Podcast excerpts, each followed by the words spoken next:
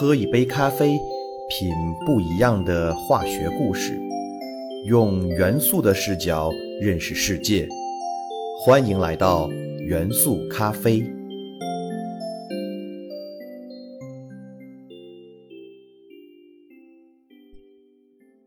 大家好，欢迎收听元素咖啡，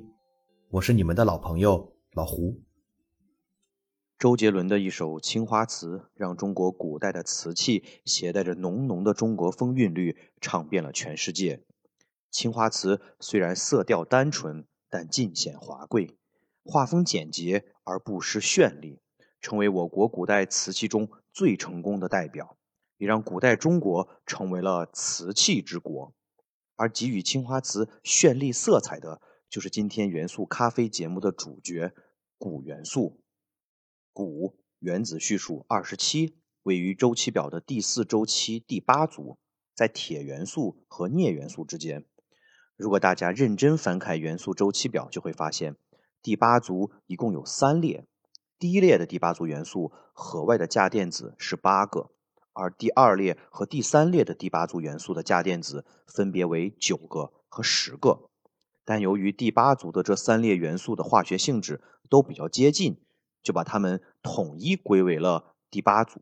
但随着化学的发展，目前很多学者或者著作已经将第二列和第三列的第八组元素分别称为第九组和第十组元素了。钴元素的价电子是三 d 七四 s 二，也就是说，钴元素的价电子包含两个电子层，即第三层 d 亚层的七个电子。和第四层 s 亚层的两个电子，根据元素咖啡之前讲过的电子轨道能级交错理论，大家就可以知道，钴元素的价电子中，三 d 亚层的电子最活跃，会优先失去。所以，钴元素最常见的化合价为正二价。大家看到正二价，可千万不要想当然的认为是失去了四 s 亚层的两个电子形成的。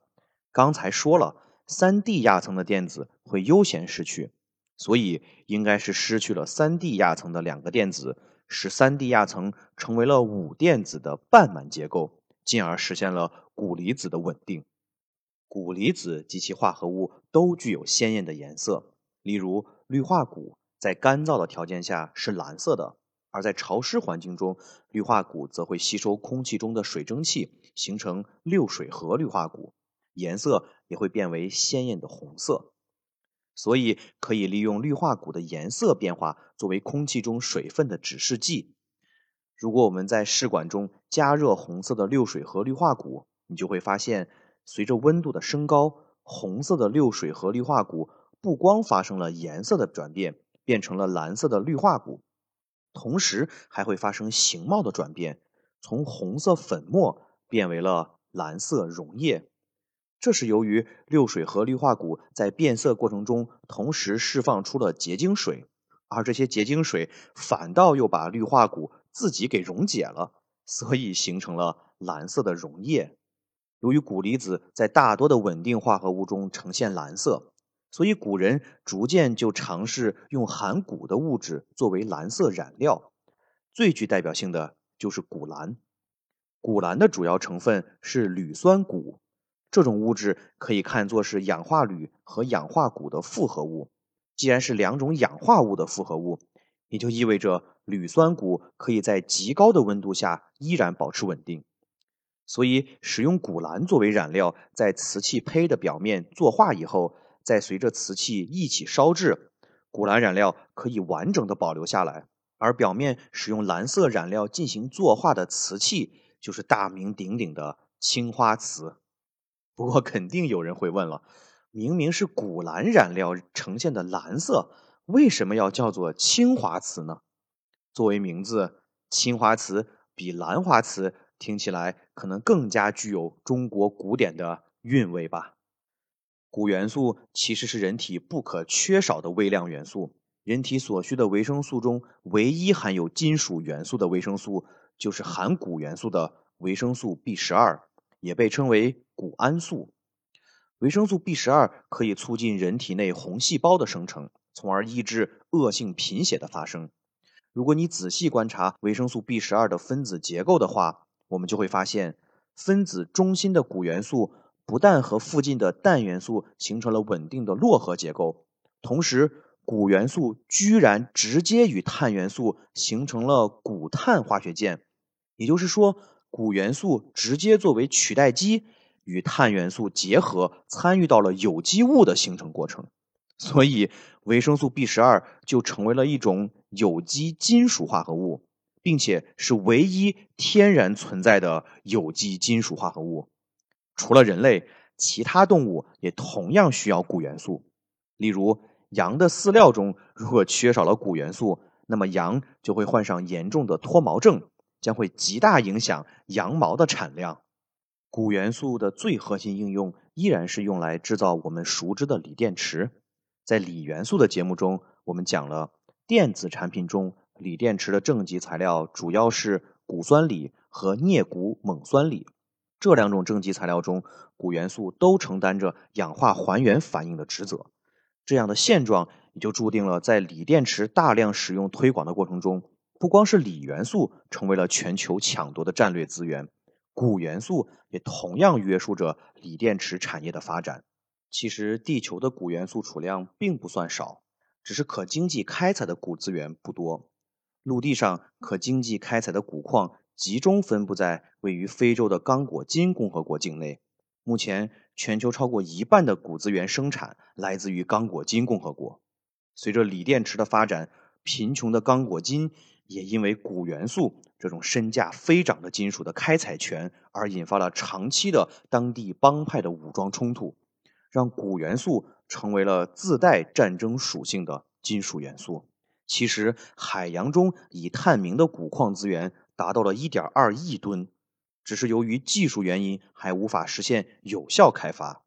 所以，为了保证我国钴元素的安全供应，2021年，我国电池巨头宁德时代以1.375亿美元入股了位于刚果金共和国的凯散福铜钴矿，这也是世界上。最大的未开发的钴资源之一，陆地上最主要的钴矿为灰砷钴矿，它的主要成分是硫化钴砷。通过这个矿物的名字，大家就会发现，矿物中含有一种我们熟知的有毒元素砷。没错，由于钴矿中往往含有砷元素，因此在辉砷钴矿开发之初。就爆发了大量矿工吸入有毒砷化物而集体丧命的恶性事件。由于钴矿对人具有如此大的杀伤力，后来人们就把钴这种元素的名称取名为 cobalt，来自于德文“妖魔”这个词。钴元素既成就了锂电池，也同时约束了锂电池，甚至锂电池的进一步推广和发展。短期内并不直接受制于锂元素的短缺，而是受制于钴元素的短缺。在钴酸锂电池中，钴元素的使用量居然达到了锂元素的八倍，所以锂电池去钴化就成为了锂电池下一步发展的方向。前面讲了，钴元素是锂电池内实际进行氧化还原反应的主角。所以，锂电池的电压和总能量都取决于钴元素的化学性质。去钴的工作本质就是要重新筛选和钴酸锂具有相同性能的正极材料的过程，可谓是困难重重。不过，以特斯拉为代表的车企和以松下电池为代表的电池企业已经率先发出了无钴宣言，并宣布将在下一代特斯拉 Model 3中彻底使用无钴电池。而中国汽车企业长城汽车旗下的蜂巢能源，也在二零一九年率先发布了无钴电池。他们在镍钴锰酸锂三元电池的基础上，将钴去掉，同时利用其他技术手段，保证了锂电池的过充安全性、高电压稳定性、机械加工性和上限能量密度。二零二一年九月，蜂巢能源的首款无钴电池实现了量产下线。并成为全球首家能够量产无钴电池的企业。除了制作锂电池，钴元素本身具有磁性，可以和铁、镍、砷等元素形成高性能的磁性材料。如果将钴元素添加进入其他金属中，也可以制造高硬度、高耐磨、高耐热的合金材料。我们常见的钴元素都是非放射性的钴五九，也就是原子量是五十九的钴元素。如果在钴五九的原子核内再增加一个中子，就可以得到具有放射性的核素钴六零。钴六零最大的特点就是会不断的释放伽马射线，也就是释放高能电磁波。这种射线穿透力极强，对生命体的破坏性也极大。在工业上，钴六零可以作为工业探伤来探测金属内部的缺陷；在农业上，还可以模拟宇宙的射线环境进行辐照育种。基于钴六零的放射性，医学上可以用于癌细胞的放射治疗，也就是放疗。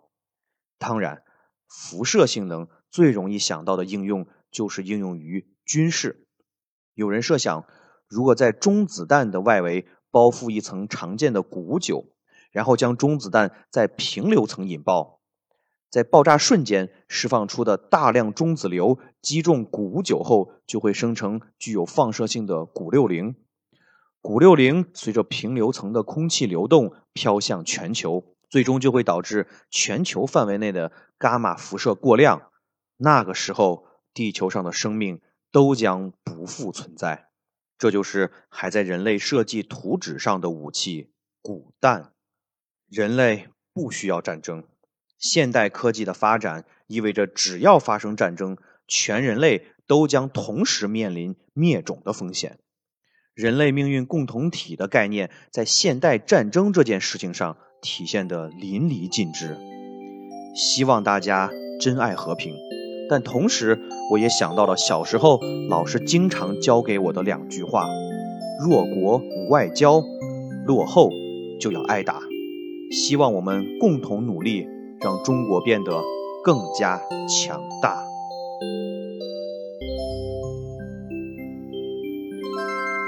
元素咖啡由喜马拉雅独家播出。